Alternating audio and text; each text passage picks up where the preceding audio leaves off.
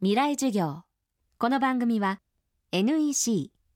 暮らしをもっと楽しく快適に川口義賢がお送りします。未来授業月曜日。チャプト1今週の講師は批評家で作家の東博樹さん。東さんは先日自身が中心となって作る思想誌思想地図ベータに日本国憲法改正の試案を掲載しました。現在の日本国憲法が公布されたのは1946年昭和21年。東さんらのグループは今回その全文から書き下ろし解説も加えています。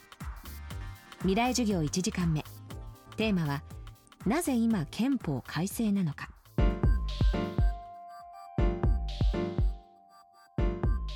まあ、あの政権交代っていうのが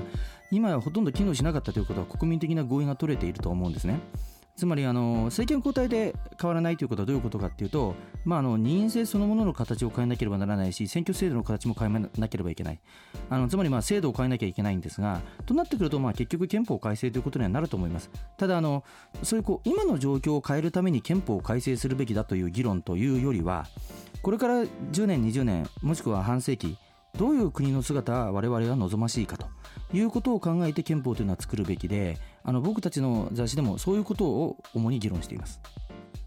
戦後の日本においては憲法改正というのは大体の場合護憲と改憲の対立なわけです。しかもそれはほとんどの場合憲法9条をめぐる議論ですね。でその憲法9条を改正し自衛隊を合憲化するかどうか、まあ、最近だとそれに天皇を厳守化するかとか、まあ、いろいろ加わってくるんですがいずれにせよ日本国憲法の条文の一部をまあ変えましょうということなわけです。でそれに対して僕たちのこの新日本国憲法言論草案というものはもうかなりゼロから考え直してます国の形を。まあ、この憲法そのものはあの複数の人間が関わっているので必ずしも僕個人の意見が反映されたものではないのですがあの僕が考えていたのはまあ一言で言うとストックとフローの両立ということです。ストックというのは溜まっていくものフローは流れていくものということですね。でこれからの日本を考えるときに一方で私たちは長い伝統を持ち一つの国の中で、まあ、日本語とや日本文化のような先人たちが築いてきたものの上にこの国で生きていかなければいけないと。しかし他方では、まあ、インターネットやグローバル化の流れがあってですねその一言で日本といってもあの地球の裏にいるような全く日本に足を踏み入れたことがないような人たちもまた日本文化を享受していたりあの日本産のさまざまな商品を買っていたりすると。その日本について今考えるときこの国に住んでいる人だけが日本人だっていうことではなくてですね世界中に散らばる日本を応援してくれる人たち日本と関わってくれる人たちっていうことも別に考えなければならない。でそういうその一方にストックとしての国家日本があり他方にフローとしての世界中に広がる日本のイメージ日本という一つの中心点を持ち広がっていくネットワークみたいなものがありその2つ矛盾する2つの日本の姿をどうやって統合するかということを考えて作った憲法になっています。憲法が作られてからすでに60年以上経っていてそれが作られた時とは、まあ、地政学的な状況も変わってるしあと何よりも情報通信の技術も変わってる。またグローバル化経済みたいな状態も変わってると。そういう中で今のこの社会条件技術条件をもとにどういう新しい国家が作られるかということを考えるのは決して無駄ではないと思います。逆に言えば今の憲法がいいのだから何も考える必要がない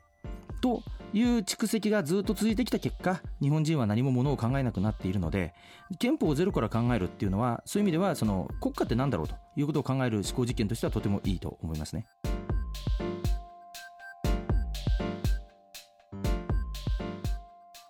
未来授業。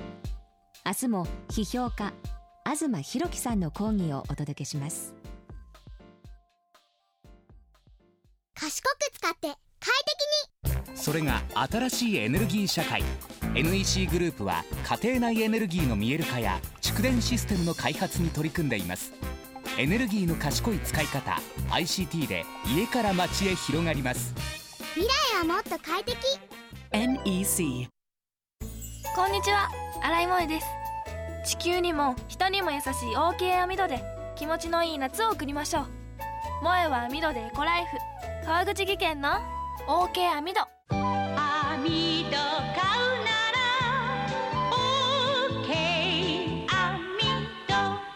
未来授業。この番組は NEC